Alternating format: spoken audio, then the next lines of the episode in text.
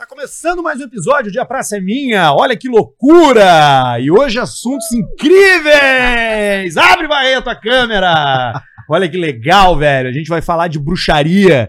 A gente vai falar do Mercúrio retrógrado. De astrologia. De astrologia. Fala mais perto do microfone, por favor, Moara. De- Ou aproxima o microfone de você É, também. Fica- também Pode dá. ser mais fácil. De né? conhecimentos ocultos, astrologias e bruxarias. esse mundo esse mundo onde eu e o Costa somos dois ignorantes. É. Então, assim, eu já vou te antecipar, tá? A gente tem um traço de personalidade muito similar, que é o de mascarar a nossa ignorância com sarcasmo. Uhum. Então, ah, então a gente às vezes faz piada pra não parecer burro, entendeu? Ah, entendi. aqui. Espere várias perguntas leigas. Ah, sim. Essa eu tô acostumada já, eu faço bastante live. Aí, Ah, a live tem o USB, É, né? na Que é live- burro. na live sai de tudo, tu não tem ideia. É mesmo, as pessoas perguntam tipo, coisas ao vivo ali. Ah, muito, né? E acho que isso aí que é legal, né? Quando a gente tá aqui ao vivo e aí surge no feeling, a gente tem. tem- é muito humano. E eu acho que quando as coisas mais humanas são as que mais trazem resultado na nossa vida, né? Porra, cara, pode crer, né? As pintas as pintas estão lá, imagina, tu tá dando um scroll no Instagram, daqui a pouco pensando nos teus problemas, pensando nas contas que tu não consegue pagar, e daqui a pouco, pum, Moara online. Moar Claro. online. Abre lá, ela tá lá entregando e traduzindo os astros de graça no Instagram. É, tem até, inclusive, a última Tá live que eu fiz foi de lua azul. Teve um De quê? Lua azul? A lua azul, né? A lua azul, que é a segunda lua cheia no mesmo mês. Aí tem um potencial energia forte. Aí eu fiz a leitura astrológica aberta, gratuita aí. E aí é muito interessante mesmo, porque às vezes dá uma, uma orientação. Eu acho que essa bruxaria, a astrologia, esses conhecimentos tão antigos, eles, eles reconfortam a nossa existência, dão orientação pra gente, né? Dão é, algumas formas de lidar com a gente mesmo, que hoje em dia quase ninguém sabe lidar consigo mesmo, né? Antes da gente começar a falar, ó, deixa eu lembrar todo mundo, tá? Inscreva-se no nosso canal. É, Decidi que agora eu quero focar no YouTube, Barreto. Boa. Eu acho que é uma boa ideia. Tu falou que tá entrando uns pila, né? Então, aí eu acho que agora a gente pode começar a dar uma. Tu tá vendo que eu tô olhando pra lá pra que no Sim. vídeo parece que eu tô olhando pra ti. Sim. Ali, ó. Tá. Maravilhoso. Assim, né? Estratégia. Então a gente vai pedir que você inscreva-se no nosso canal, sai do Spotify. Muito obrigado às dezenas de milhares de pessoas no Spotify, Eu não sei. tá? Mas assim, a gente quer preciso que vocês vão lá, porque o Spotify, na real, ele não dá dinheiro. Não, Não dá. Ele tem um papo, ele manda um e-mail pra ti. Que é tipo Hum. assim: ah, tal, porra, tu é foda, a gente te curte, toma aqui uma passagem pra São Paulo, vem cá. Uhum. Tu vai lá, passa o dia, volta no mesmo dia, porque o hotel também. Tapinha nas costas. Primeiro, primeira red flag. Aham. E ele não paga bem. E aí, então Não. a gente precisa Lance que é você, que ouve a gente no Spotify, vá no canal do YouTube. Tá cheio de corte lá. O Barreto agora arrumou um funcionário, né, Barreto? É isso aí. Como é que é o nome do teu funcionário, Barreto? Ah, Kelvin. Kelvin. Isso. Olha ali, é o Kelvin. É o Kelvin. Kelvin agora tá ajudando o Barreto. É isso aí. Né? A, a- a empresa do Barreto, a MEI, o Barreto é CEO de MEI.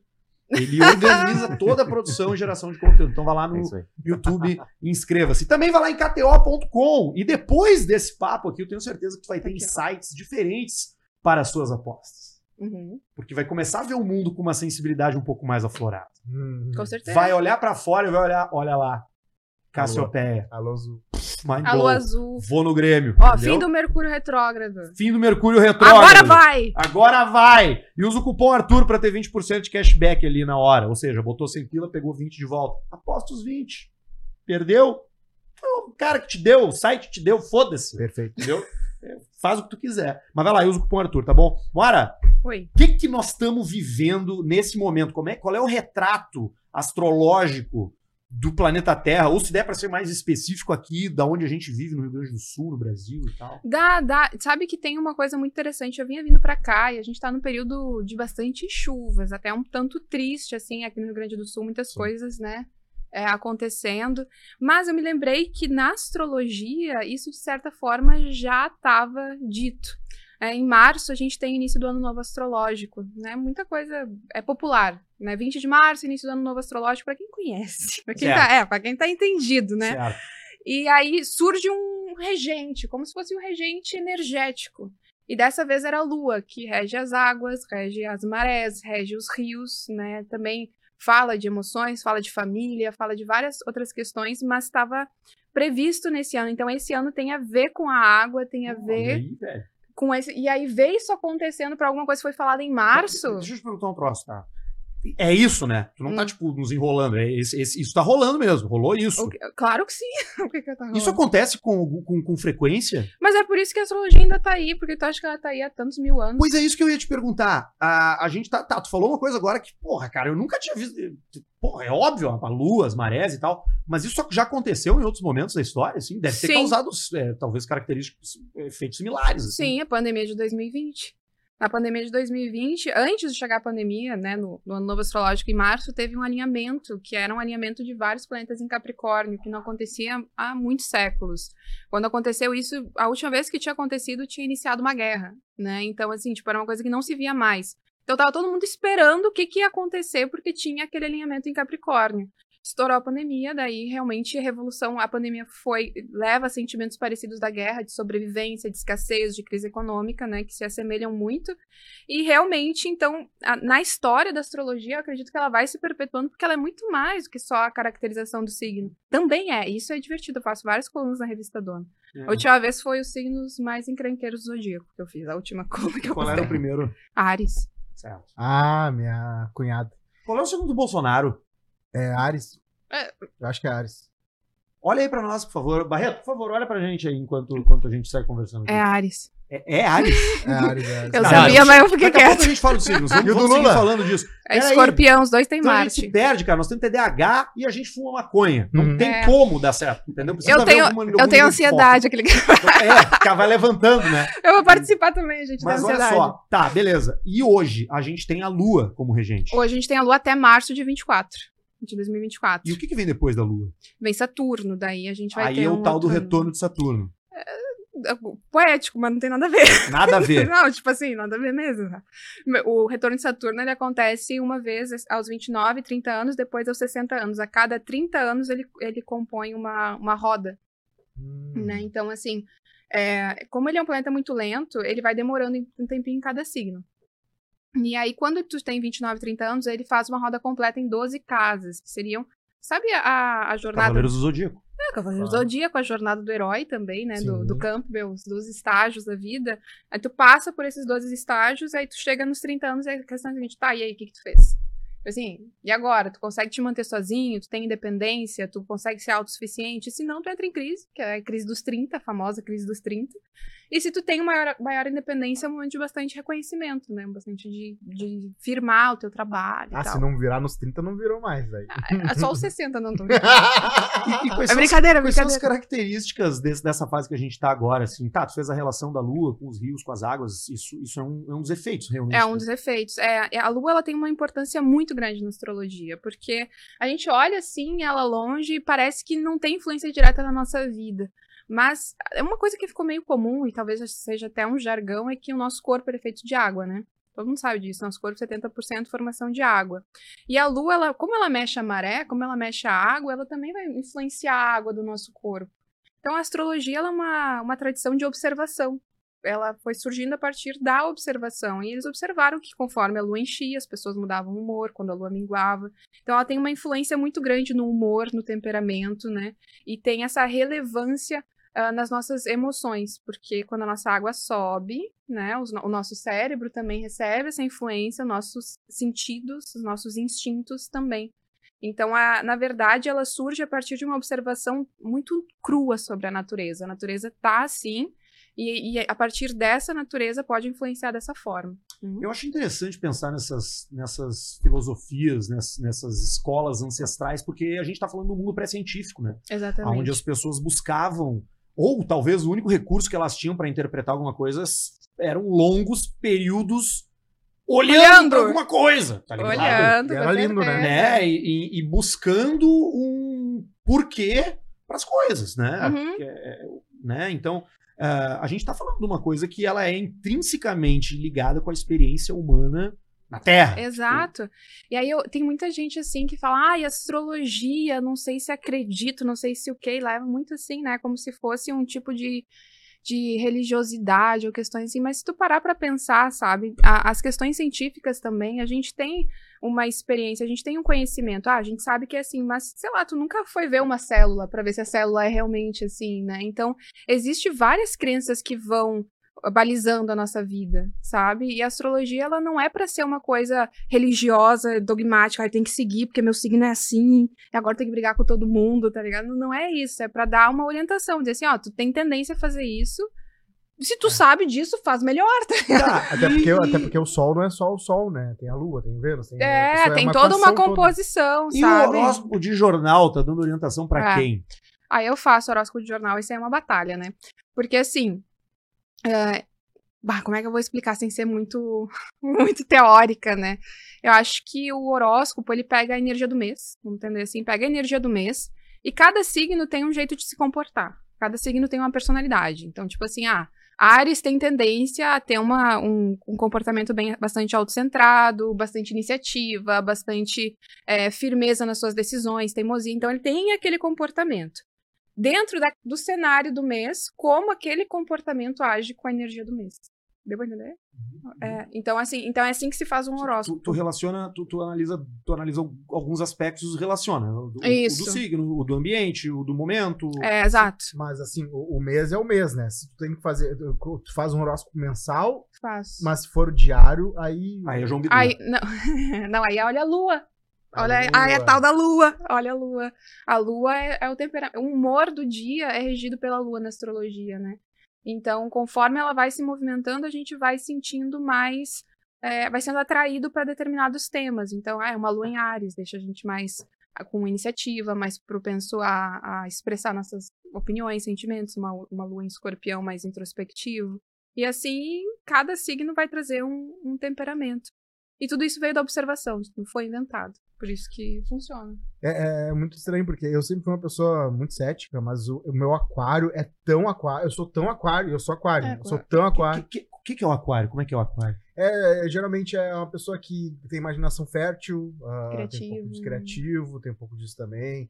Também é desligado e outras coisas por aí. Uhum. Gosta de liberdade. Ah, mas tem gente criativa e desligada em todos os signos. Claro, Uhum. mas é que as características ah, mais essenciais do que um aquário, eu olho e digo, não, peraí, eu sou isso. Aham. Então, É, eu acho que esse é o ponto da astrologia, porque Mas isso é o conhecimento popular, não é, Mora? Tipo, É. essa coisa, ai, me identifico com tal, me identifico com tal. Imagino que seja uma interpretação pobre do- de tudo que é a astrologia Sim, e das que- nuances que, sim. compõem cada signo, né? Sim, porque, por exemplo, ele é aquário, aí no aquário tem um dispositor, que é Saturno Urano. Aí dentro do Saturno Urano existem outros signos que compõem outros posicionamentos que vão trazer. É, é, é isso que é para É. isso que eu pago, entendeu? É, claro. essa a explicação que eu quero. É, então aí, aí vai ter sim essa relação. Mas a astrologia ela tem, ela, ela é um, ela tem um magnetismo porque o que, que ela faz? Ela traduz o que a maioria das pessoas não conseguem traduzir ao seu respeito. Então eu sinto assim, ah, eu sou capricorniana, eu tenho um trabalho super importante. Desde os meus 14 anos eu trabalho. E é real. Aí no momento que eu fizeram um mapa pra mim e falaram assim, ah, tu é capricorniano, o trabalho é muito importante na tua vida, eu falei, oi, tipo, tu nunca me viu, como é que tu sabe disso? Né? Então, algumas coisas que a astrologia nos pega, nos, nos arrebata, eu acho que é por identificar coisas sem que a gente precise estar se expondo ou abrindo, né? Ah, eu sou assim, sou assado, sabe? Então, ela vem te traz e se servir pra ti. E, e é estudo ou tipo tem que ter algum nível de, de sensibilidade? De... Como é que é? A astrologia tradicional, ela não requer nenhum tipo de espiritualidade. Nesse sentido, né? Porque ela é vem da, mesmo. É, ela vem da observação. Mas eu acredito, como sacerdotisa, como bruxa, como uma pessoa que tem a espiritualidade muito forte, que é impossível tu aconselhar alguém se tu não tiver humanidade, se tu não tiver espiritualidade, se tu não tiver capacidade de empatia para aquele ser humano que tá ali buscando orientação. Ah, Então, tipo, pra ti, a astrologia é uma espécie de ferramenta, enquanto tuas outras, teus outros aspectos ligados É. à bruxaria são mais eh, de interpretar o ser humano mesmo, de, É. de perceber coisas tal. Eu, eu, quando eu faço mapa astral, eu tenho uma certa hum, relutância com astrologia fatídica. Ah, tu é assim. Tu tem um Stellium, que são seis, sete planetas em Capricórnio, então tu é extremamente focado no trabalho e tem problemas é, com respeitar limites. É, essa, essa coisa fatídica, determinista, eu acredito que ela não tem funcionalidade. Então, quando eu faço um mapa, eu não deixo de descrever, porque é importante ter essa, é, descrever a pessoa para que ela tenha autoconhecimento, mas diante desse caminho da sacerdotisa, diante do caminho da espiritualidade, tá, se você é obcecado no trabalho, o que, que eu posso te trazer de ferramenta para você lidar com isso? Ah, o que, que eu posso trazer de informação que vai te ajudar a lidar com isso? O que, que adianta saber? O que, o que, que tu vai fazer com- sabendo, sabe? Eu sou fascinado pelos pormenores, né? E quando tu- Pelos quê? Pelos pormenores. Das- por- das- pelos, por, pelos Pormenores. Eu falo pornografia. Não, não, pelos Sou pormenores. fascinado por pornografia. Cara, do nada, falando de signo. E quando tu decide ca- ir pro caminho profissional da astrologia, por Uhum. exemplo, ah, existem, imagino eu, que duas coisas que eu queria saber de ti. Como é que tu aprende, né? Em que cursos tu faz? Se tem Uhum. escolas de pensamentos diferentes e tal. Se tem Uhum. uma ah, tem gente que vai mais pro lado, mais pro outro. E também, onde é que tu compra o material pra fazer o mapa? Tu faz tu mesmo? Ou tem Ah, um tem. lugar que tu compra específico? Tem. Tem um Ó. mapa lá pra te desenhar depois. Tá, existem diferentes linhas de tradição astrológica. Existe a astrologia clássica, que é a dos 12 signos, né, dos planetas que a gente entende. Existe a astrologia védica, que é baseada em estrelas fixas. Existe a, a- enfim, a astrologia ela tem muitos caminhos. Aí vem o horóscopo chinês, aí vem, enfim, a astrologia maia, né, que é na verdade chamado calendário maia Tzolk'in. O estudo da energia simbólica, atribuindo símbolos a padrões de energia, é algo que está dentro da esfera da astrologia, digamos assim, ela abarca isso, a simbologia. É, então existem sim escolas diferentes e tradições diferentes. Eu aplico tanto a astrologia tradicional quanto aquela que é considerada kármica, que é ligada a vidas passadas, é ligada a uma coisa mais espiritual. É, eu comecei a estudar quando eu tinha uns 16 anos, eu já fazia os rituais, já estava aqui, como a minha, a minha mãe participava dos meus círculos, que eu, a minha irmã também. E a gente, enfim, estava no meio holístico, no meio ocultista. E eu comecei a apresentar interesse assim pela astrologia e fiz meu primeiro curso com uns 16 anos. Eu ia na casa da minha professora, eu lembro que era uma coisa bem informal, uma coisa de oralidade, né? Então ela passava para mim como fazer, como calculava os elementos, né? Ia, né, ah, passinho por passinho, até que eu aprendi. E aí eu não tinha pretensão de trabalhar com astrologia nenhuma. Na verdade, tipo assim, uma coisa que eu nunca tive, assim, ah, você é astróloga. Era uma coisa de que eu, pô, eu fiz teu mapa e tu gostou tanto que tu indicou pra ele, aí tu gostou tanto que tu indicou pro outro, e foi assim, ah, hoje eu tô aqui, sabe? Foi indo assim, eu cheguei aqui. Mas eu nunca pensei assim, ah, eu vou ser uma astróloga profissional e vou encabeçar isso. Na verdade, até hoje eu tento administrar o negócio de mapa astral, faço meu mapa astral, pra poder fazer um trabalho legal pra cada um, né? Sem ficar atendendo em massa. O que, que as pessoas procuram? O que, que as pessoas querem ver? O que, as pessoas querem saber? Gosto muito da Revolução Solar, que é o mapa do ano. Então, cada ano a gente recebe uma energia, um arquétipo, um padrão que vai nos acompanhar. Né? Então, a gente, através da astrologia, a gente consegue. ahn, Eu tenho pra mim assim: quando você tem consciência da energia que pode surgir pra você, você consegue ter melhor escolha. Assim, ah, eu sei que esse ano vai ter questões relacionadas à casa pra mim. Então, eu vou, eu vou mudar de casa, ou eu vou comprar uma casa, vou vender, ou sei lá, vou perder minha casa, alguma coisa em relação à casa vai surgir. Quando eu sei disso, eu posso tomar atitudes mais livres, eu não fico condicionado, surpreendido por aquilo, né? Então, é para isso que serve a Revolução Solar, para nos orientar, para nos dar direção. Então, diz, ah, desse período do ano, toma cuidado aqui com esse Mercúrio retrógrado. pra Tá vendo bater em um- março, então bomba. Em dezembro é, Frenética. Mas as pessoas não sabem que o ano novo astrológico. é em março, é, elas não sabem. Tá aí, pô, tem que aproveitar esse, esse nicho de mercado também. né? Não, é o que, que eu falo, assim, como a maioria das pessoas não sabem disso, eu faço, pego igual, faço de dezembro até outro dezembro. Sim, entrega o ano todo. Ah, entrego Tá, e, e esse, e esse lance de, ah, o que, que vai acontecer comigo? Dá pra olhar o meu futuro? As pessoas têm esse, têm esse Tem, teto, adoro, assim. adoro isso aí. É, é, o que mais tem. Eu vou casar. né? É, Posso então. ter filhos. É um negócio assim meio. Eu vou te dizer assim. Tem a parte do, da espiritualidade, que eu acho que a espiritualidade ela pode sim trazer essas respostas, mas a astrologia Não, não. aí, aí é o teu lado mais bruxo. é. Aí é o meu lado, mas. Inclusive, ah, existem variáveis que, por exemplo, tem coisas que, ah, como assim? Por exemplo, Monte Aquariano, ah, alguns deles vão ter uma variedade não prevista pelos, pelas energias, e sim porque por outro só vai conseguir prever, sei lá, com cartas, porque é muito específico pra uma pessoa. Tipo, a Tem pessoa vai aí. morrer esse mês. Não, que- Não é todo aquariano que vai morrer esse mês. Não, Então não, vai, é uma coisa aí. que vai aparecer pra todo mundo. Gente, isso aí é horrível. Isso já aconteceu pra mim, sabia? Ah, é? Tu pegou alguém que ia morrer no mês? peguei alguém. Não, não por causa da astrologia, mas por causa do atendimento Sabia que o cara ia espiritual. Não, eu não, eu não, a gente nunca sabe, mas assim, tinha todos os símbolos que. fa- Não, Deus que me. Tu falou? A deusa me livre. de- Não, aí ele falou assim: ele falou pra mim, eu tô sentindo que eu vou morrer. Ele falou, Tu né? falou, o senhor está certo. Ela tirou o straight flush né, no tarô. Assim, morte, morte, morte, morte. É, não pela astrologia, que a astrologia não, não fala assim tão É que assertivo, é aquele né? cara que chegou no médico, né, pro doutor, e os meus exames. Uhum. O cara, olha, qual é o teu signo? O Uhum. cara, eu sou câncer. E o médico, pá, que coincidência. Mas, não, aconteceu isso aí. E, cara, foi um negócio bem forte, porque ele falou assim, eu que eu vou morrer. E eu falei assim, vai, o que que tu faz quando cai todos os símbolos de morte em volta da pessoa? Bah. aí eu, aí eu falei assim, cara, eu acho que tu busca um tratamento, tipo, vai no médico, muda de vida. Ele, teoricamente, não estava doente. Ele não estava doente. Porque, assim, te- realmente tá difícil a situação pro teu lado, precisa de ajuda, né?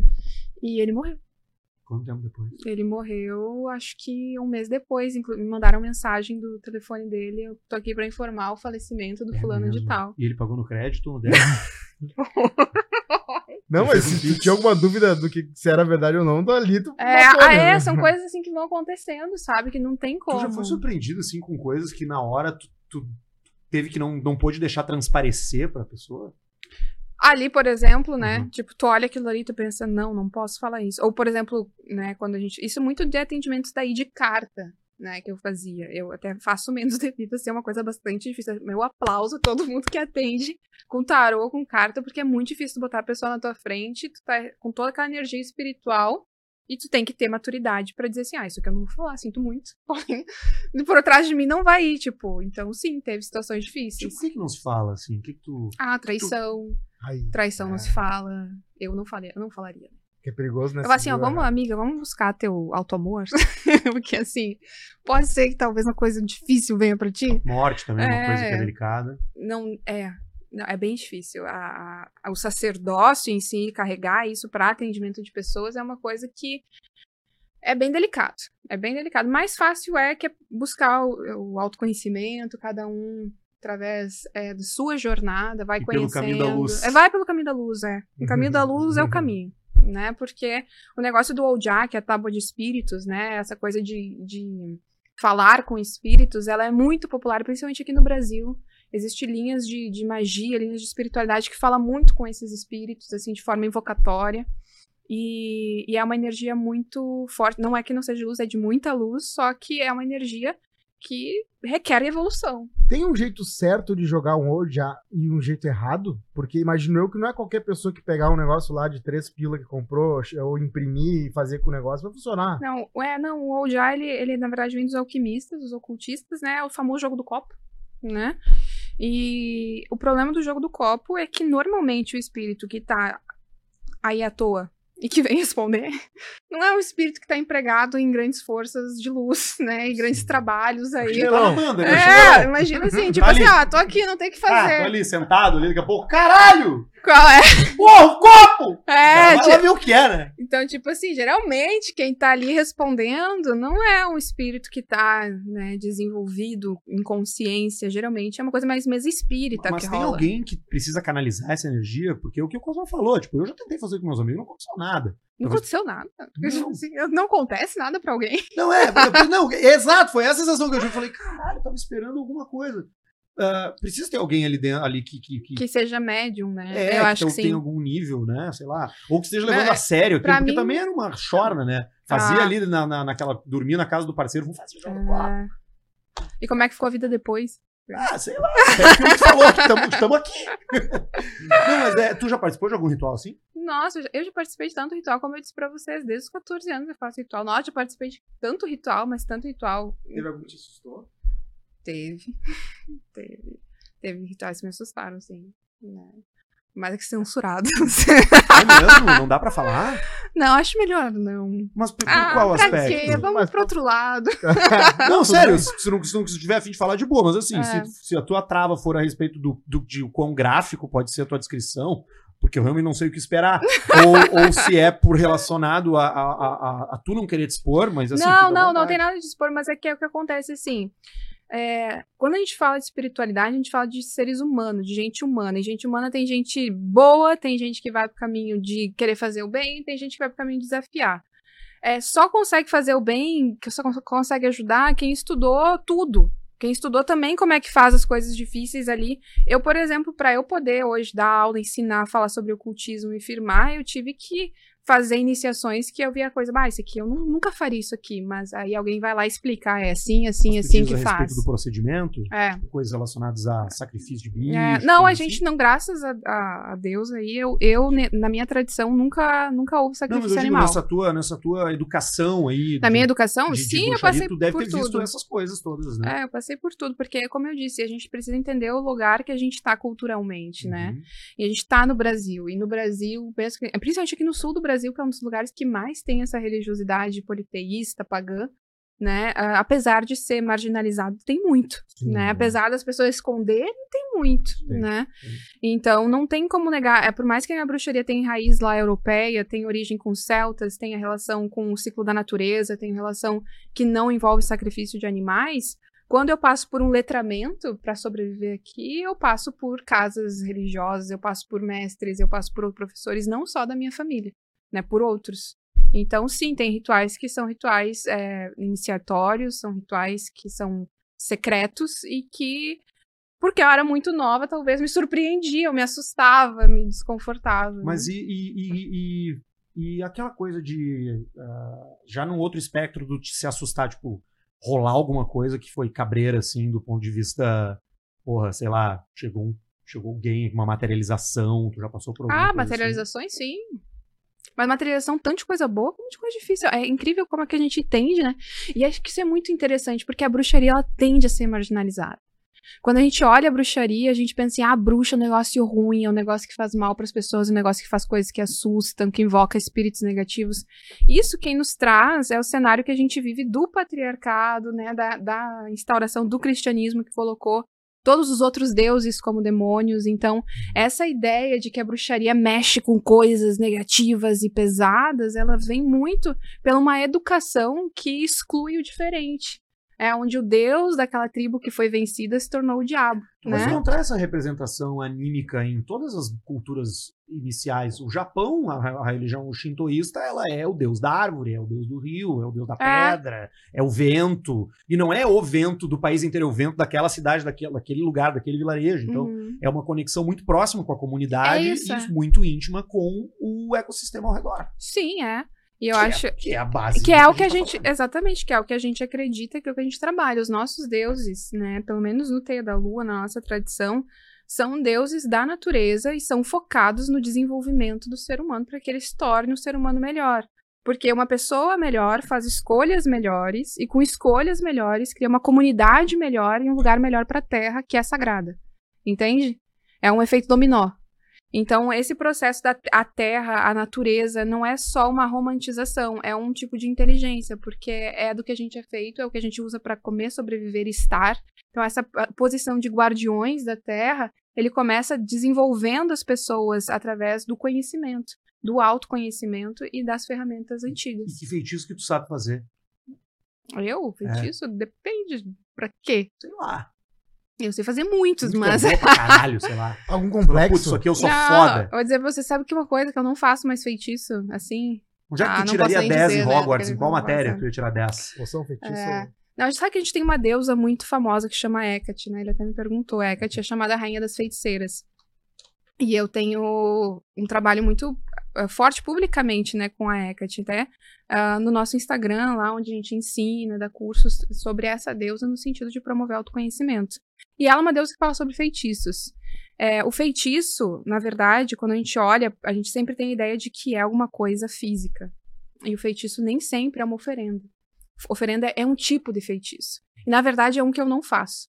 É, existem vários níveis de feitiços, vários tipos de feitiços, por exemplo, intenção ou o truque da palavra de estar falando com você e te levar em algum lugar e fazer você refletir sobre isso, sem você não ter percebido, isso também é um feitiço. Uhum. Então eu tô falando com você e você tá indo e de repente você tá Uhum. no meio da bruxaria e como é que você chegou até aqui? Porque a palavra também é um feitiço, não só as coisas feitas fisicamente. E sim, eu faço muitos, a palavra eu acho que é o meu maior, né? Porque eu vivo dela e hoje eu ensino através dela e a a questão do físico, né, da de fazer oferendas é muito pontual, porque eu- geralmente quando eu quero agradecer, porque eu recebo bastante coisa dessa espiritualidade E quando a gente agradece, são oferendas bem leves de flores, ervas e frutas. É, isso- é esse processo que leva, sempre buscando subir a energia, porque de densidade já basta. Já basta a nossa realidade, né? Já As basta. pessoas te procu- te procuram pra te contratar pra fazer feitiço pra outras pessoas? Ah, desistiram já, porque eu não faço. Eu Uhum. ensino, eu sou professor, como é que tu diz? tu Eu nunca- sou bruxa do sói. Tu é, tu é a bruxa do sol, né? Prof, prof. Eu sou bruxa. prof bruxa, eu ensino. Que loucura, né, meu? É, é, é, é bacana isso de tu, de tu ter várias vertentes, Uhum. assim, porque a gente vê, pô, tem um monte de tipo de bruxo, né? E Uhum. fazendo coisas diferentes e indo por caminhos diferentes, todos eles genuínos, que estão além da nossa percepção eh, de sociedade do que é bom, do que é ruim, do que é certo, do que é errado, do que é de bom gosto, do que é, É. de mau gosto, é algo que transcende, Uhum. Sim. né? É, isso é legal pra caralho. Quando tu vai num, quando tu vai num bosque aleatório, vamos pensar num lugar Uhum. fechado e tal, aleatório, esse lugar vai ter um guardião espiritual ou é uma coisa maior, mais ampla que isso? Ou cada Tem. lugar vai ser meio que Tem- tem- seu e- próprio ecossistema? Casa antiga, esse troço assim. Nossa, esses, esses assim. Na verdade, tudo tem. Aqui mesmo, o lugar que a gente tá, se algum trabalho foi feito aqui, quem teve antes aqui, quem trouxe uma energia para aqui, isso fica na memória das coisas, né? É, chama psicometria, é um tipo de mediunidade que lê a energia do ambiente das coisas. Então, as coisas guardam informação, e se você souber falar com aquela informação, ela pode trazer orientação para você. Ela, no- no- quando você vai na floresta, quando você vai a gente gosta muito de ir para a serra, né, fazer retiros. E lá, na natureza, os espíritos elementais, eles são diferentes dos espíritos que estão na cidade. Né? Os espíritos que habitam a cidade, eles conversam muito com a energia humana e com a mentalidade, né? com o que a gente traz na nossa mente, nos nossos hábitos, nos nossos costumes. Na natureza, eles estão livres, estão selvagens. Então, quando tu chega em algum lugar da natureza, naturalmente, tu vai recuperar tua energia, naturalmente, tu vai sentir alguma coisa diferente. Então, sim, para cada lugar existe algum tipo de guardião espiritual. E acho que o mais interessante para falar assim é pensar que em toda casa também existe um guardião espiritual. Onde tem uma família, tem um guardião espiritual naquele lugar. Isso é permanente? O eterno, assim? Sempre Eu foi. comprei um apartamento agora em janeiro e tava fechado há seis anos. Uhum. Então, piscar Já de olhos. havia lá um. Uma lá, memória, tem memória. E a memória não pode condicionar a nossa ação. Eu acho que a espiritualidade não é sobre a gente se tornar vítima de algo externo. Eu acho que é sobre a gente lidar com informação. Para mim é um tipo de inteligência. Eu entendo que aqui teve uma energia, eu entendo que aqui teve pessoas que habitaram e que trouxeram um campo para dentro desse lugar. Isso é um tipo de inteligência. Se eu sei disso, eu vou, quando eu vou entrar num lugar novo, eu vou fazer uma limpeza que seja lavar minha casa, que seja botar alguma erva, queimar algum incenso e vou pedir a purificação daquele ambiente. A intenção é um tipo de magia, né? Ah, entendi. Então, se tu vai num lugar e o lugar tem uma energia negativa, isso não é o fim do mundo. Não se é. tu souber como lidar com isso. Exato, a gente não pode. É que a de- essa coisa da dicotomia, né? Palavrão. Da dualidade, né? Tipo assim, bem e mal. Tipo, Sim. Deus e o diabo. Esse negócio, assim, ele não é pagão. Não é.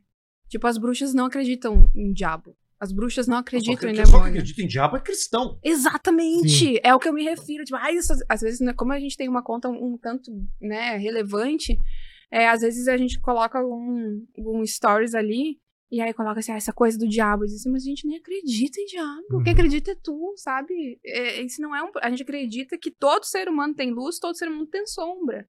Alguns se tomam pela sombra, outros pela luz, e deu. É responsabilidade, é um caminho muito de responsabilidade, sabe? E não de. Não de. Ah, é tudo culpa do demônio. Ah, é tudo culpa do espírito ruim, porque também tem essa que é. Que é tipo assim, ah, atual- na atualidade não é mais o demônio, agora é a energia ruim. Tem culpa pra caralho. É. Muita culpa. E nunca é a pessoa, a pessoa sempre precisa de luz. Culpa, culpa Nunca pra é. caralho. Nunca é, né? Só, só- todo mundo é tóxico, só a pessoa é de paz. Mas né? eu acho fascinante esse, esse modo de pensar em que tu abraça o, a luz né, a sombra. e a sombra, e ali nos dois juntos é, é isso que é. As Uhum. coisas são assim. E aí, ali sim, tu sabe lidar, já sabendo com essa, com essa pré-verdade. né? Legal Sim. E até esse é muito interessante porque é uma pessoa que tem pouco contato com a- a- o ocultismo, ela vai tender a temer.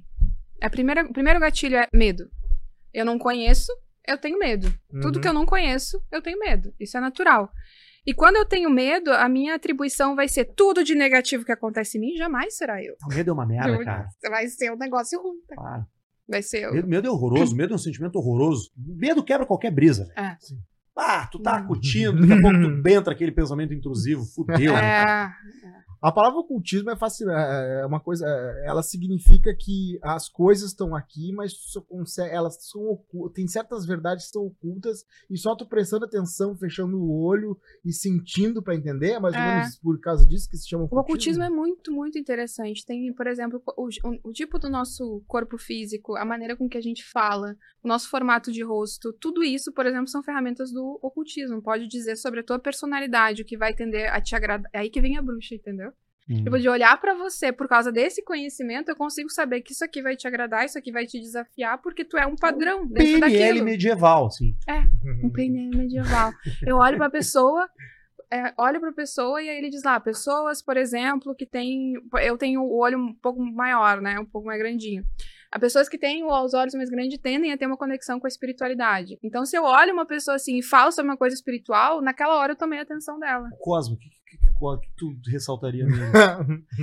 É que depende, né? Porque eu não vou pegar depois. Sempre tem isso. Eu vou pegar uma. uma... Ele gosta de expor o outro.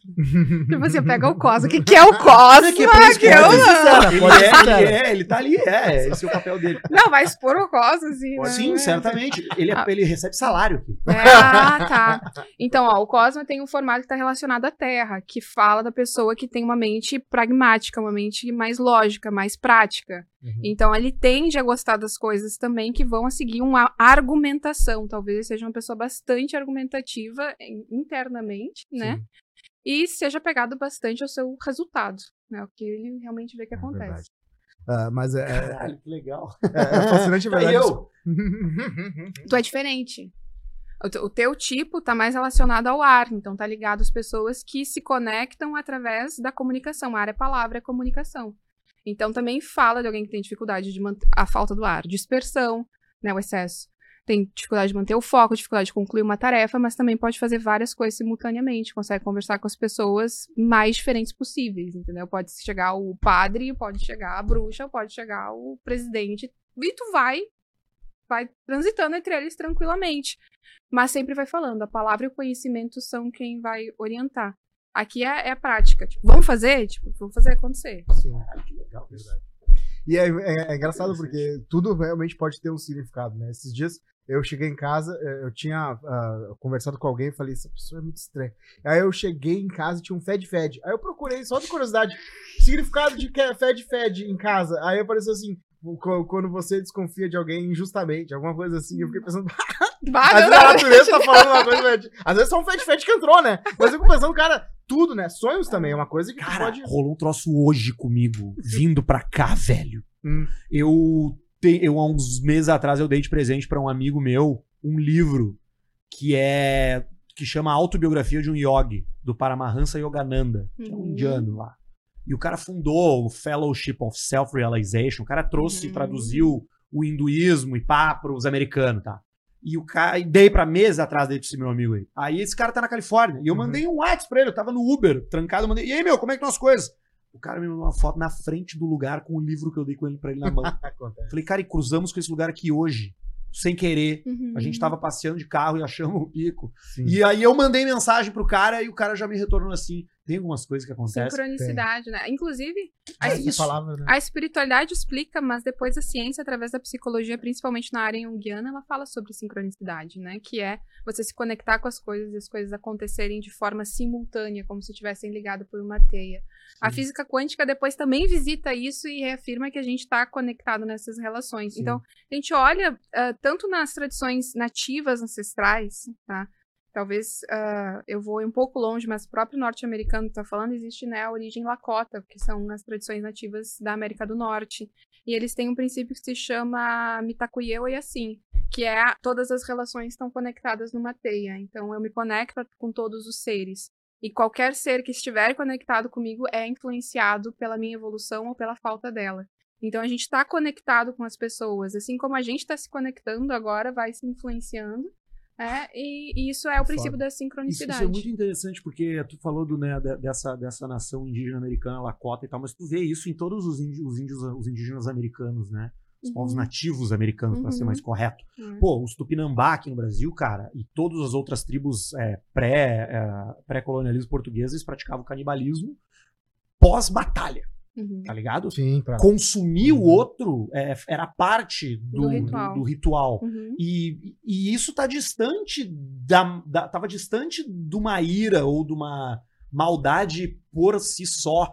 Era uma honra tu morrer em batalha para ser comido, entendeu? É. Tipo, era assim. A guerra, a relação afrontosa entre as, entre as pessoas tinha uma função social para os Uhum. povos, os, povos, os povos nativos brasileiros, sul-americanos e tal. E sempre relacionado com essa coisa da, da- do, do todo de- da- das pessoas é, conectadas, exatamente, né? É, eu acho que quanto mais a gente entende o homem primitivo, na verdade, a gente vai encontrar referência, talvez, de uma não apreciação da vida, né? Lá nos vikings também existia isso, é, nas tribos mais arcaicas também.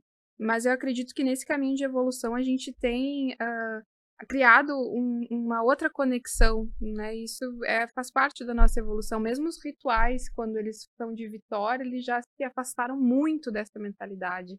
É como se essa mentalidade ela fosse a não existência da matemática e depois a descoberta da matemática, sabe? Então, é, algumas coisas devem ser resgatadas dessa ancestralidade, outras é, fazem parte daquele cenário das pessoas. não que acha viviam que a gente está vivendo um momento onde está se buscando essa ancestralidade de novo? Eu tenho a sensação que a gente resolveu o problema do hardware já, tá ligado? Uhum. Da humanidade, assim. Tipo, cara, a gente alcançou um ponto onde a gente criou uma tecnologia capaz de criar tecnologia. Então, a gente não precisa mais apertar o parafuso. Ou a gente precisa apertar menos parafuso. Então, a gente tem mais tempo para contemplar.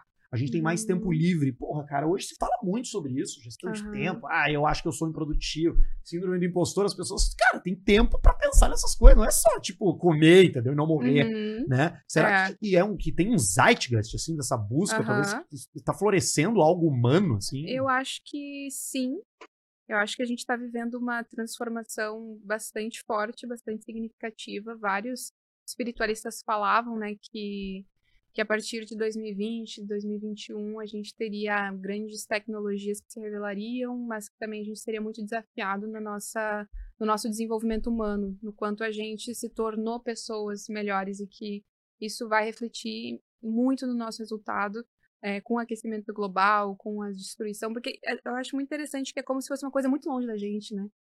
É, tipo assim, ah, aquecimento global, né? Ai, mas na verdade tá aqui, sabe? Tá, já, já tá, é imediato, sabe?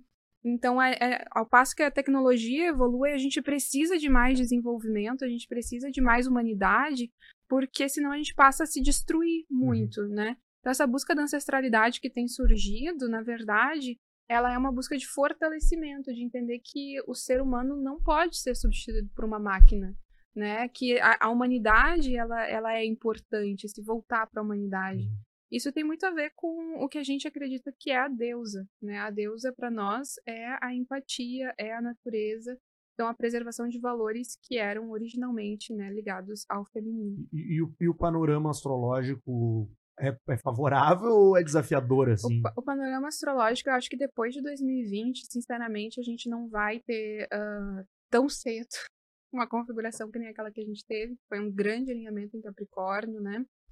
É, que trouxe esse, esse aspecto da pandemia e nós, eu acredito que estamos energeticamente respondendo a essa grande cirurgia que foi, né? Essa grande, grande impacto que foi a pandemia, que gera resquícios no nosso comportamento e mentalidade até hoje. Até hoje a gente tem os re- resquícios em questão social, em questão de desconfiança, em questão de irritabilidade, de polarização. A natureza da guerra é o oposto, né? E a pandemia é a guerra da morte contra a vida. Então, quando a gente é tocado por aquela pandemia, a gente cria uma polarização, o bem e o mal. E até hoje a gente vive essa, essa oposição ainda, que são reflexos desse ponto astrológico. Então, eu acho que vão surgir ainda outros desafios, mas que o mais intenso a gente ainda está digerindo, a gente ainda está aprendendo a não polarizar. Cirurgia, que, que analogia foda. Ah, tu tava falando sobre ciência uma hora e eu me lembrei de uma coisa. Eu tava lendo esses dias sobre o panpsiquismo, que é uma que é, é, que é em que as pessoas acreditam na consciência, não só a individual dos humanos, mas que a, a coletiva de hive mind, é o nome, né? Que nem um formigueiro. Uhum. Tem uma consciência coletiva ali no formigueiro, um monte de Aham. formiga junto, fazendo a mesma coisa e tal, mas individualmente parece nada. a gente também tem células, né? Então a gente tem uma. uma- E eles dizem que isso pode se expandir também. e isso, assim, pessoas cientistas sérios, dizer, é, né, sendo corajosos de, de dizer, cara, eu acho que tem alguma coisa aí. Que é no sentido de que as coisas também têm consciência, mas assim, no, no- né, no, no nível maior, né? Um oceano inteiro tem consciência. ah, A Terra os é um organismo vivo, Mas, hipótese mas Gaia. isso não é uma novidade, né, cara? Isso é uma Ah. coisa, até, até cientificamente falando, o primeiro cara a falar disso foi o cara que cunhou o termo cosmos, que é o Alexander von Humboldt, em Uhum. 1740, 1750. Começou esse papo dessa, dessa consciência. Como é que o nome falou? Pan?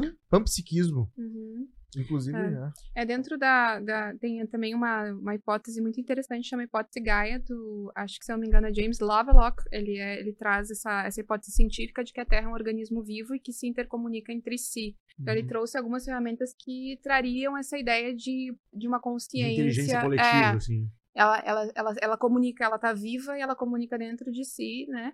E a, a minha mãe brinca muito comigo, que é uma febre, que a Gaia tá numa febre, Gaia, que é a terra, né, a deusa, pra expulsar a, quem tá matando ela, que somos nós. Somos nós. ela fala assim, Gaia tá nos expulsando. É. Pra mim, o grande teto é que a É. gente não destrói a terra, a gente destrói a gente. É, A gente- Ah, Assim, hoje se destrói a pode gente, meter é. fogo na Amazônia inteira daqui a 10 mil anos, vai ter de novo Vai ali, ter. tá ligado? Só não vai sobreviver o sol quando explodir. é. Mas eu digo assim, a morte, a, a- morte, da, quando tu entende um pouco sobre essa parte de da gente ter uma consciência maior do que só a gente, a morte passa a ser uma coisa, ah, um detalhe, porque quando eu morro, e- essa, essa, essa chavezinha que tem na minha consciência talvez desapareça, mas, ou talvez se transforme em outra coisa, mas todas as células do meu corpo vão continuar fazendo parte de uma coisa maior. É, mas aí é a arrogância humana, né, cara? Arrogância da consciência, né, cara? É. O egoísmo da consciência. Tu não te percebe como parte do todo de um tempo pra cá. Uhum. Pós-racionalização é muito mais importante o teu ego do A que o todo, tá é. ligado? A tua Que- consciência, as pessoas, o sinônimo de, de vida é consciência. Uhum. Para a esmagadora maioria das pessoas, o sinônimo de existência Sim, não é sim. pertencimento, não é. É muito bonita para mim, é muito bonito para mim a ideia de voltar a fazer parte do todo. Uhum. Quando eu encontrei bonito. essa paz, eu encontrei a paz, tá É. ligado? Uhum. Porque assim, fica pensando, puta merda, mas será que é só isso? Não é que é só, não é só isso, velho. Tu fica É uns isso. 80 anos aqui tendo uma experiência bizarra. Como assim só isso, cara? Tu quer o que mais do que isso aqui? É. Sabe que, que quanto maior o peso da individualidade é, mais a se- a separatividade acontece e quando existe isolamento, existe tristeza profunda. Sim. Então, por mais que a pessoa acredite no primeiro momento que ela se vê como um ser único tentando satisfazer o seu próprio desejo, é isso aí, destruição em massa, é, ela sozinha com ela mesma vive uma tristeza profunda porque ela se vê separada do todo e ela não quer. É, o ser humano, ele quer, ele se vê parte do todo porque é o, destino dele ser parte do todo. Quando ele se vê separado, ele tá rompendo o seu destino. Mas é, mas é que é, é foda, tá? Porque, assim, é, é uma discussão bastante longa. Os filósofos ficariam ocupados por um bom tempo. né? E nós não somos filósofos. Eu sou um bêbado. Né? O Cosmo não sei o que, que é. Um Tu é bêbado, pessoa uma bruxa. especialista aqui de todos. Agora, É, é piada. muito Um reconfortante bruxa. tu ter fé. Uhum. Essa fé ocidental. Ou mesmo Ah. nas outras filosofias. Quer ver um exemplo? Hum. Aparece aí na tela, Barreto. Hum. Barreto teve um filho há um mês. Uhum. Sim. Parabéns, Barreto. Obrigado. Tu acha que esse cara aqui ele deve estar cagado de medo de morrer? Ah, tu não sim. tá com medo de morrer agora? Não- Claro. tu- tu- não- O que, que mudou nesse aspecto, assim, da tua vida, cara? Começa a dirigir mais que- devagar, beber menos. É, esse tipo de coisa. Preservar. Preservar. Preservação. Tu tá entendendo? Tu, tu, tu- a, gente, a gente precisa aceitar que as pessoas as pessoas são, são maleáveis a esse ponto, assim, né? Tipo, Uhum. é difícil, é foda ter esse, ter esse entendimento. Não, e, e olha, vamos lá, vários, vários estudiosos poderiam dizer que a gente é que tá dando uma desculpa aqui. né? Uhum. Tipo, Do ah, vocês estão teorizando demais em Ah. cima disso pra explicar. E tem, tem gente que, que tem uma. é, ela combate, na verdade, quando a pessoa tenta combater muito aquilo que vai trazendo bem-estar para os outros, que vai trazendo harmonia, o que faz bem. É, eu acredito que a pessoa que, que é o hater, né? Tem o- a espiritualidade tem haters. É, tem haters. Então, e existe um super preconceito. Ai, tu acredita nisso aí, eu só acredito no que eu posso ver. Aí é a, a ideia de que tudo bem, tu pode acreditar só no que tu pode ver, não me importa. Isso Tipo, significa- não me incomoda, eu continuo Não acreditando. é, e outra, cara, tu pode. tu isso, e isso é porque. Essa é a merda. É porque todo papo, todo papo sobre espiritualidade ou sobre crença, e o espelho vai ser sempre ocidental Uhum. e cristão. É. Tá ligado? O cara, a, a- medida de comparação dele é subliminar, inconsciente e Cristã. cristã. É, infelizmente é. E eu tenho falado muito sobre isso, porque, por exemplo, eu até tava comentando que falava assim, ah, porque a bruxaria é muito para mulheres, né? Vocês têm muitas, muitas mulheres. E, e no nosso perfil nós temos ah, hoje 140 mil seguidores e a gente fala bruxas. E, ah, mas como 140 mil? Não é só de mulheres. Aí eles falam, cadê os homens? E cadê os homens? E na verdade tá. Os homens estão nos rituais, estão na representação do sagrado no fogo, estão na representação do sol, estão ali no ritual, estão representados. A diferença é que o masculino ele não está num lugar soberano de, de sacralidade ali. O, o homem ele não está representado o Deus, né, todo poderoso. E aí às vezes causa essa estranheza para as pessoas. Então vocês são só mulheres, vocês são super feministas, bruxaria é só ah, uma relação com de mulheres e na verdade não. É o que causa essa estranheza porque bem como tu disse, o cenário que a gente parte conversando com uma pessoa é de que ela tem referências patriarcais cristãs e monoteístas. Então ela acaba comparando, ela cria o bem e o mal, ela cria alguém para combater. Padre, os caras não E reclamam, e não questionam de só ter padre homem, né? É, E a é, deusa. é. Olha, eu vou botar isso aí no meu negócio. A deusa que tu, que tu menciona, que tu explicou, ela é antropomórfica, ela é uma mulher. Não, a deusa não é uma mulher. Eu acho que essa é, essa é a grande batalha. A deusa não é uma eu mulher. tava pronto pra te dar uma lapada se falasse que sim. Ah, Porque eu ia falar, porra, vocês são os arrogantes, hein? Até o deus de vocês é que nem vocês. não, não, a deusa não é uma mulher. E eu tenho falado muito sobre isso, porque agora com a onda do sagrado feminino e vai paz e amor, eu não vou né, criticar, cada um tem o seu caminho, mas existe uma certa é, distorção, como se a mulher fosse a deusa, então, e o homem tá ju- subjugado. O matriarcado, ele não funcionou. Se ele funcionasse, ele aí até hoje. O patriarcado também não, tá destruindo o planeta. Então a gente precisa de um movimento que traga maior equilíbrio. E só vai conseguir esse equilíbrio quando a representatividade de um feminino sagrado voltar a integrar né, a nossa mente, a, a nossa, a nossa simbologia. Então a deusa não é uma mulher, mas ela tem energias que são naturalmente femininas. Ah, mas nós vamos ter que achar uma garota propaganda, porque É. o povo não vai entender isso aí, não. Por quê? Ah, é, muito, é uma ideia muito complexa. É. Ah, então deixa. É uma interpretação. é, vamos ficar na vantagem. Mas é, é uma interpretação que, que é foda de fazer. né? É, não é complicado. Eu falo lá, eu, ponho- eu coloco, a deusa não é uma mulher, porque ela é natureza. Por que, que a natureza é feminina? Porque a natureza O, cicla. o fluxo é feminino. O fluxo né? é feminino, ele é maleável. O feminino tende à ação. Isso é, isso é alquimia, isso é ocultismo. O masculino é racionalidade, ação, proatividade Mas é, eu, eu vejo muito essa gangorra da necessidade humana sendo virada na questão de gênero, porque Ah, é. durante muito tempo, cara, o homem é óbvio que foi. É óbvio que ele era, entendeu? É óbvio que era o homem, velho. Ele estruturalmente do corpo, ele tem mais músculo. Porra, numa época que tu, tu que vivia eu queimo, que eu caverna, tá queimo, ó, que eu ligado? Não, tipo, porra, qual que não é mais assim, cara? Não, não é, não é. Tem conflito, entendeu? A tensão esticou. É, gênero é uma questão. Porque, assim, dentro da, da espiritualidade, começa que todo mundo tem as duas forças. Todo mundo tem masculino e feminino interno. Sim. Começa, acabou por aí. Mas tu acha É. que o homem é capaz de, de, de fazer essa recepção e, e entender esse novo lugar dele? Eu acho que isso é um trabalho árduo que começa em reconhecer a- o próprio desconforto em estar em um lugar sobrecarregado de importância. É, porque no momento que o homem ele assume a super importância de um lugar onde ele tem que liderar, ele tem que resolver, ele não pode entrar em contato com o sentimento, ele não pode ter problema, porque senão ele é um fracassado.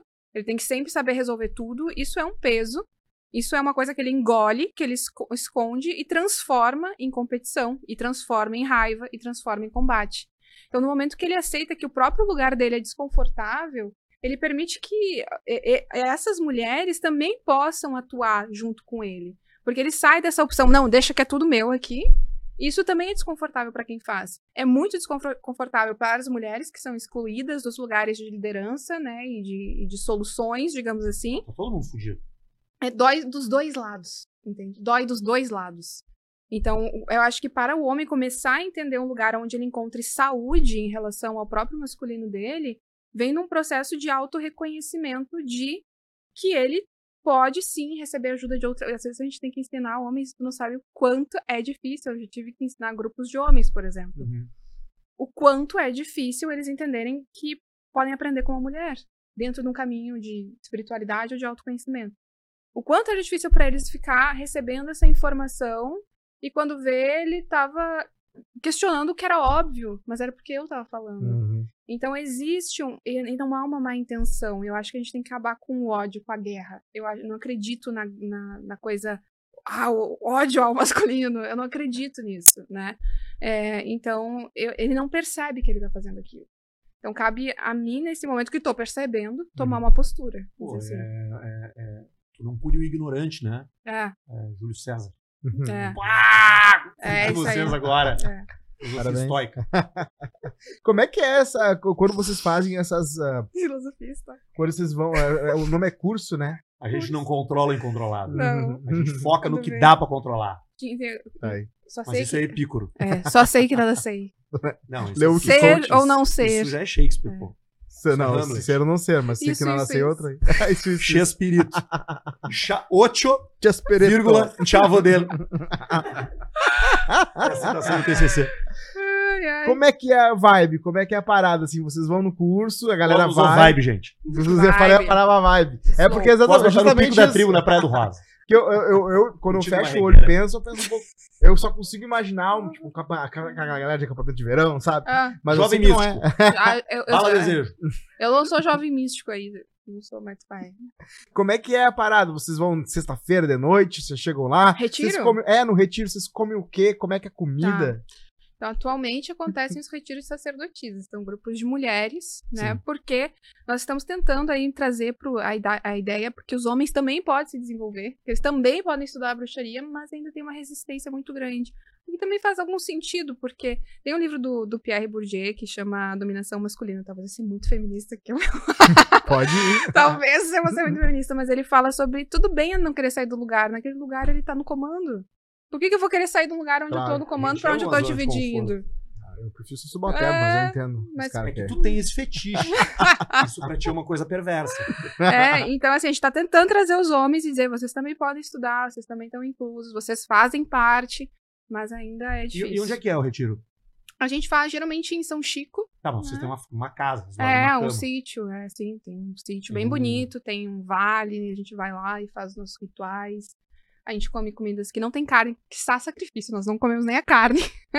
Sim. Não rola um churrasco. Não rola churrasco, não rola bebida alcoólica, não rola psicotrópicos, nem expansores de consciência. Porra, É, é, É. na, é, É na- na limpão pele. mesmo, é careta. É... Quem cozinha lá? O homem cozinha? Não, não. Os homens gostam de cuidar do fogo, é uma atividade que eles fazem Ah, isso é bastante. muito homem, velho. O cara não pode ver uma fogueira, né? Eu, não, eu tô morrendo pra comer uma Mesmo que tu churrasqueira. chegue num lugar, tu vai num restaurante em Gramado que tu tem que esperar na rua, tá ligado? Sim. Os caras metem um fogo. Claro. Os caras vão mexer, velho. É impressionante. E eles. E todo o cara age como se soubesse o que tá fazendo fogueira. Aí cai tudo. tá ligado? É clássico isso, velho. Eu sou Isso é uma coisa muito masculina. É. Já estourei isqueiro já. Não entendo. Os homens mexem. Tá, mas eu, eu fogo. cuido do fogo também, se precisar, não tem esse problema. Fechou. Mas várias mulheres também, mas é realmente, tem muita razão. Os homens chegam, eles veem o fogo, eles Ah, se grudam ali. Não, Sim. é, É pra mim. que os caras fazem, é, sei lá, carro estragado. O cara vai olhar o que, que é, não sabe É. porra nenhuma. Ah, eu desapego, chamo alguém que saiba. Aí esse, essa questão, assim, o que, que a gente faz? Então, a gente não come carne, a gente não, é, não Vocês bebe álcool. Ah, a gente faz a fogueira, daí a gente tem aulas. Essas aulas são baseadas na referência da magia ancestral, que vão trazer é, símbolo- símbolos, ah, referências da prática. Ah, e tal elemento significa tal coisa, aplicado é dessa maneira. Algum dress code? É, tem dress code. Crowley, assim. Tem. O dress code é branco, as sacerdotisas se vestem de branco, porque representa o primeiro estágio. Como a- luz da manhã traz aquela, aquele acordar, quando a gente começa a olhar para dentro e se transformar, é como se a gente despertasse, como a gente tivesse aquele sol da manhã que entra dentro da gente, por isso que elas vestem o branco, elas estão acordando. Depois que elas já acordaram, elas vestem o vermelho, como fogo, né? Que tudo Uhum. que entra no fogo transforma. né? Qualquer coisa que tu jogar no fogo vai ficar diferente. Então, o vermelho representa essa transformação que ela entra até ela chegar no preto, que é o momento que ela internalizou. Então, ela virou a, a bruxa ali, naquele sentido de empoderamento, e ela vive a iniciação, que é aí daí uma iniciação simbólica de morte e renascimento, por isso também o preto. Então, tem toda uma jornada da sacerdotisa que ela cumpre e que vai trazer para ela daí ferramentas de como ela faz seu ritual, de como ela se, se cuida, como ela conhece a si mesmo. O cara que aluga a casa sabe, né? Se é uma senhora, nossa amiga adora. Ah, é a casa de uma pessoa que participa É, também? Não, não participa, mas ela é muito simpatizante. É a amicíssima da minha mãe. Ah, que legal. Legal. Fala um pouco da tua ancestralidade, porque tu é de uma família de bruxos, Eu né? sou. O Como isso vem na tua linhagem, assim? Muito forte. Tem eu, eu e a minha irmã, a Chara, a gente sempre faz as lives, então a gente aparece mais. Mas a minha mãe, Sandra Luiza, é a grande precursora disso quando ela rompe ali um padrão familiar, né? As mulheres sempre benzeram, né? Minha avó eh, paterna jogava cartas, benzia as pessoas, inclusive ela tem o certificado de benzedora, Ah, que legal. benzedeira de São Miguel das Missões. Antes de morrer, ela mostrou: olha, ganhei o legal. certificado de benzedeira. Massa. Então, realmente é uma coisa da minha linhagem, a, a, a, a religiosidade é uma coisa da minha linhagem. E a minha mãe, ela é bruxona, e todo mundo que vai lá nos ela conduz os rituais na, na, na nossa casa. Então, ela abre os portais, ela faz as invocações, e a minha irmã também. Então, a gente não é assim, ah, minha mãe fazia. Não, a gente faz o ritual junto, nós três juntas conduzimos o ritual para as pessoas que vão lá. E essa, essa ancestralidade, essa família, eu sempre digo, ela é real, assim, ela é uma família normal. Quando vê, eu tô aí brigando com a minha irmã, e daqui a pouco fazendo as pazes, e, e aí isso aí é uma coisa de uma família normal, só que bruxa. Então a gente também tem essa coisa do, não, vou olhar pra mim, vou me transformar. Ela tá me irritando muito hoje, não, tem que, me mudar, tem que olhar pra mim, ver o que, que tá me incomodando. Então a gente traz isso pra nossa vida mesmo, não é uma coisa só de é aquilo que a gente é pra fora, né? E as pessoas que vão visitam a nossa casa, que é o Teia da Lua. A minha mãe me disse ontem, ela falou assim: Eu entendi que a minha casa chama Teia da Lua e eu recebo umas pessoas aqui de vez em quando. Vai fazer rituais que são conduzidos pela minha família, né? Que é eu e minhas duas filhas, no caso, ela e eu e minha irmã. Então é uma. Hoje a gente tem mais de 1.200 alunos, né, que estão vigentes com a gente. A gente já formou mais de mil mulheres aqui, né, no treinamento de sacerdotisas. A gente trabalha há 15, há 15 anos com o Teia da Lua, com esse nome, né, fazendo esses rituais. Pô, tu era uma molequinha mesmo. Eu era bem pequenininha. Eu Bah. era bem pequenininha. Eu, eu, cri- eu, eu lembro, eu acho até muito engraçado isso que a gente tá falando. Cara, a referência, quando tu pensa na tua adolescência, eu penso que é a referência do ritual, que era onde é que eu tava, sabe? É uma coisa que é. É de quem eu sou mesmo. Teus colegas achavam do que disso? Eles achavam que eu era bruxa, passavam por mim toda de preto no Tu era, meio, círculo. tu era né? meio dark, assim, tipo, tudo muito dark. É, cara. Teve uma fase gótica. Eu. Não, só bruxa mesmo. Pentagrama no É. pescoço. O Wicca, é a filha mais nova da bruxaria. A gente faz a bruxaria mais antiga, que é a bruxaria ancestral. veio- Ela tem, é baseada nas tradições mais originárias, né? Então, é, sim, pentagrama no pescoço, triluna, né? Que é a trilua. Eu tenho a trilua tatuada e ela foi tatuada com 18 anos no ritual. Eu tatuei no ritual. Foi muito legal. Trilua é o quê? É uma lua. É uma, é uma tríplice que tem no hemisfério norte as luas, a crescente é ao contrário, né? Então é assim, a cheia e a minguante. Meu pai disse que linda chave de boca. Teu pai não é bruxo. É. Não, ele já tá no astral, meu pai. Era agora, mecânico. É, é mecânico. Ele também era engenheiro mecânico. A, a lua afeta diferente o mundo em momentos, em momentos É. iguais?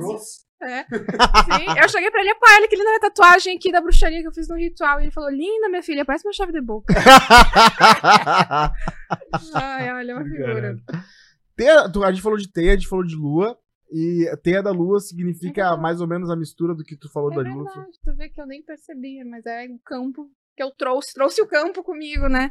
Realmente, então, sim, o Teia da Lua tem esse nome porque nós estamos ligados, homens, mulheres, seres vivos, e a Lua porque a Lua é o maior símbolo ocultismo, ocultista da espiritualidade, da, do- da espiritualidade, da religiosidade, da conexão com a emoção, com a intuição.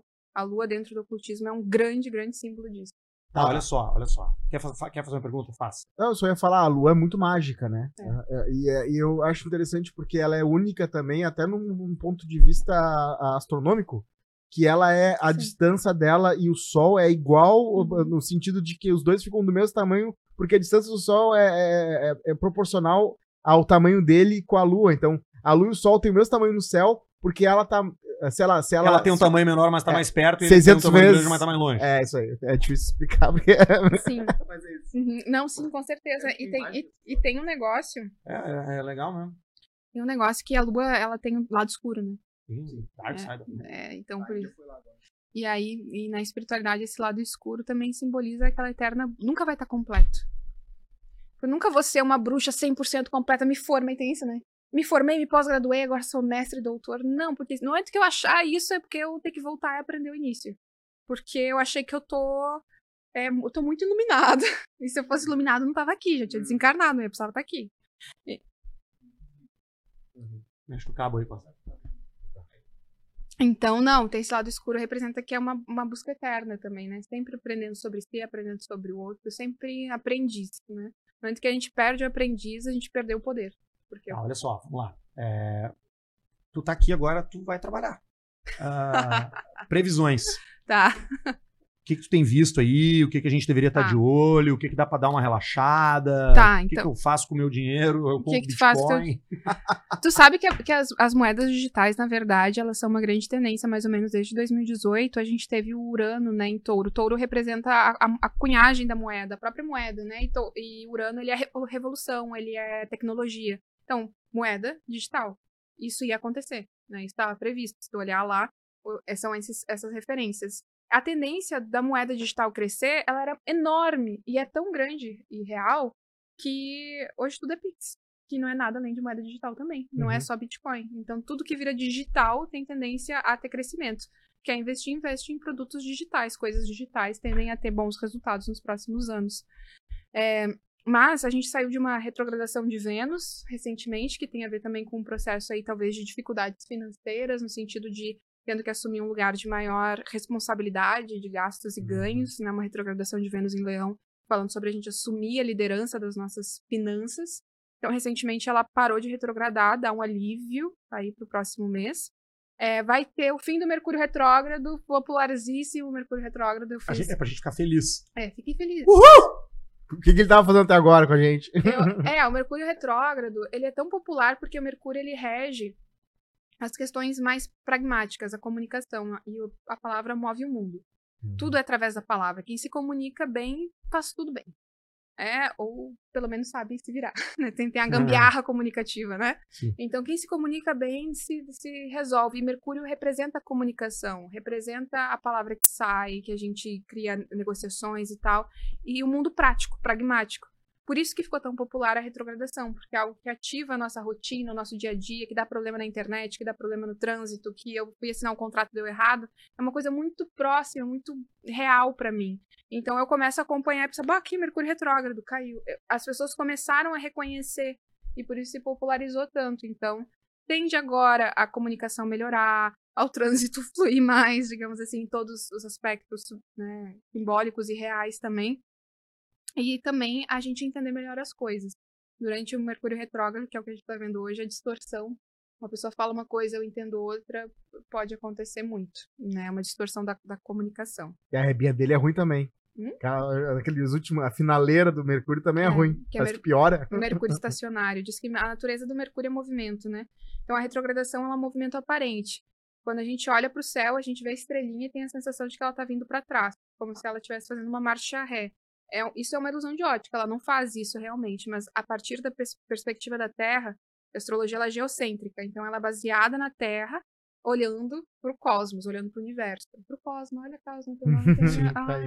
Eu não sei como ele não fez ainda um podcast sobre espaço Cosma, sideral com o nome cara, Cosma. Tu tem que Tá aí. fazer um podcast Verdade. chamado Cosma.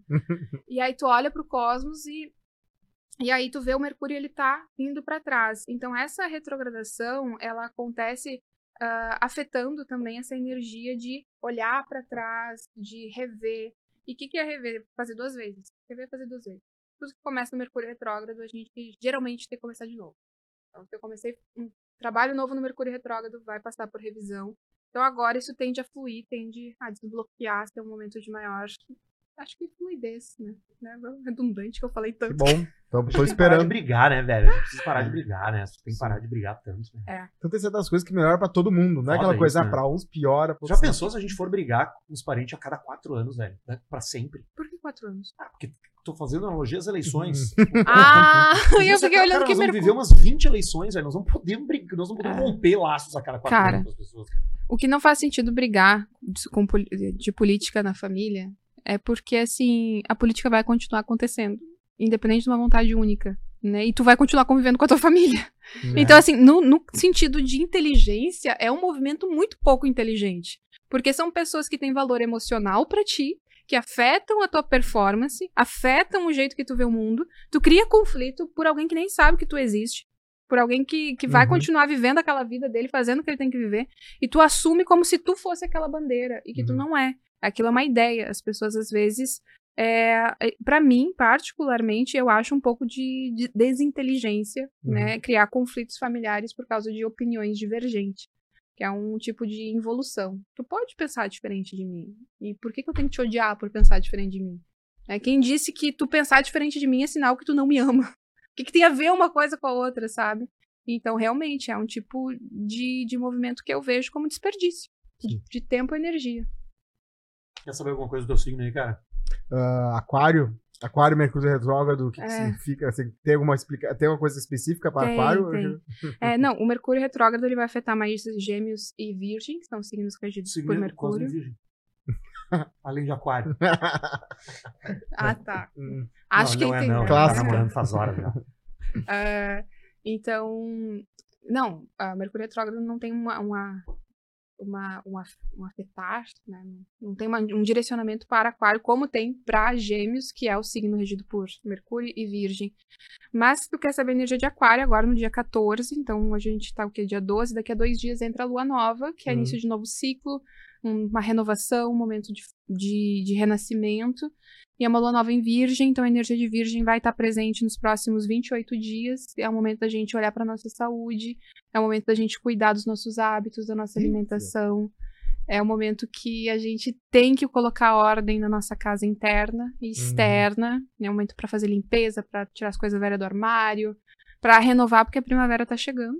E quando chegar a primavera, vida nova, renascimento, renovação, novo ciclo. Tá, eu sou virginiano. Legal. Então vai afetar.